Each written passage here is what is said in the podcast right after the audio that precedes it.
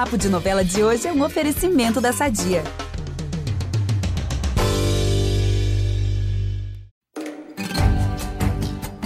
Pois bem, nação pantaneira. Jovens têm uma fertilidade impressionante, né? Às vezes, de primeira, já preparam o forno para colocar um pãozinho. Nesse caso, uma ruazinha. Vocês estão entendendo onde eu quero chegar, né? Aqui é o Ícaro Martins com a nossa dose diária de spoilers de Pantanal. Bom, é tanta coisa que eu não sei nem por onde começar. Que tal Moody Tibério? Um eterno apaixonado, o peão vai fazer o que queria desde o começo da novela: pedir a amada em casamento. Tudo parece perfeito, mas ela aceita diante de uma condição.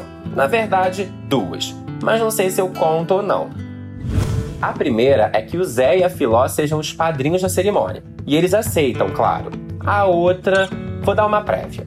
Então, a trajetória da fake muda sempre foi marcada pela busca de vingança, certo? Já adianto que esse sentimento vai voltar a aparecer. E eu vou parar por aqui. Deixo o resto para outro episódio. Indo para o nosso casal protagonista, Juma e Jove. Agora que os dois já transaram e ela perdeu o medo de ter filhos, a nossa onça vai mandar um papo reto e direto pro filho do Zé Leôncio. Os filhos deles vão ser criados ali, na tapera, tal qual Maria Marruá criou. Essa decisão da moça desencadeia um ciclo de discussões.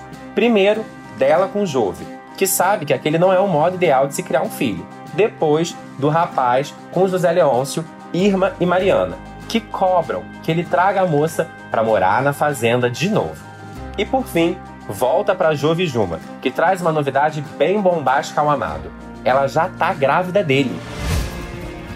E com essa notícia, eu fico por aqui, mas amanhã tem mais. E não deixem de conferir todos os detalhes de Pantanal no Globoplay, no G-Show e na TV. Beijo!